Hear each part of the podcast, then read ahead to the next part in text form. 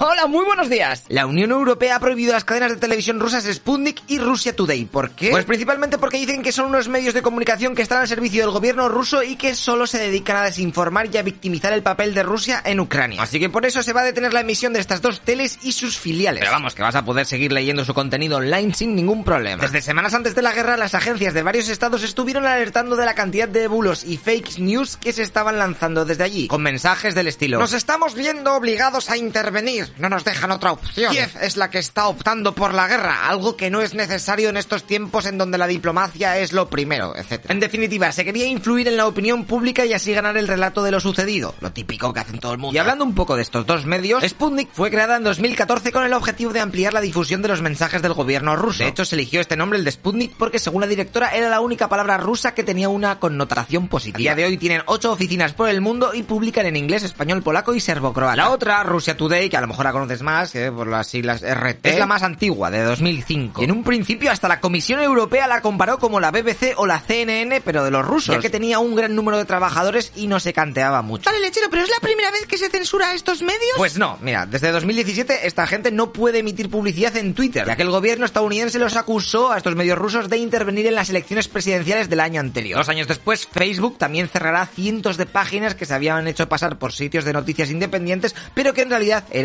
filiales de Sputnik. Y hace unas semanas los alemanes han prohibido el canal RT en su idioma, en alemán, y YouTube ha desmonetizado las cuentas de esta gente en la plataforma. Además de que Google ha bloqueado las descargas de estas aplicaciones en Ucrania. También las diferentes compañías occidentales de verificación llevaban quejándose de la actividad creciente de desinformación de estas dos televisiones rusas durante bastantes meses. Aunque claro, aquí habría que mirar quién vigila al vigilante. Y si estas agencias no tienen sus propios intereses y están igualmente influenciados, pero por la otra parte. ¿Y es que acaso no tenéis televisiones y periódicos en vuestro país que tienen una descarada línea editorial para la izquierda o la derecha y no hacen nada más que potenciar ciertos temas para endiosar a los de su lado y atacar a los del otro? ¿Con qué cara van a venir luego diciendo qué es lo que está manipulado y qué no? A esto habría que añadirle que actualmente las redes sociales funcionan por los famosos algoritmos y cuando te pillan la ideología que tienes gracias al tiempo que pasas viendo un vídeo, una noticia o simplemente por a la gente que sigues, pues te van a bombardear con ese contenido que tanto te gusta y con el que te identificas. Por lo que cada vez será más difícil tener una visión clara y global de los diferentes temas. Así que cuando os interese un tema, buscad en todas las páginas posibles y si te mola una ideología, siempre tienes que ver lo que opinan los del otro lado porque así te servirá para entender sus miedos y debilidades. ¿Y tú qué? ¿Estás de acuerdo con la censura de los medios de comunicación? Pues pónmelo en los comentarios que en este canal sabemos esto un rato porque en TikTok y aquí en YouTube nos están dando pa'l pelo. Venga, tíos, hasta luego, loco pixas.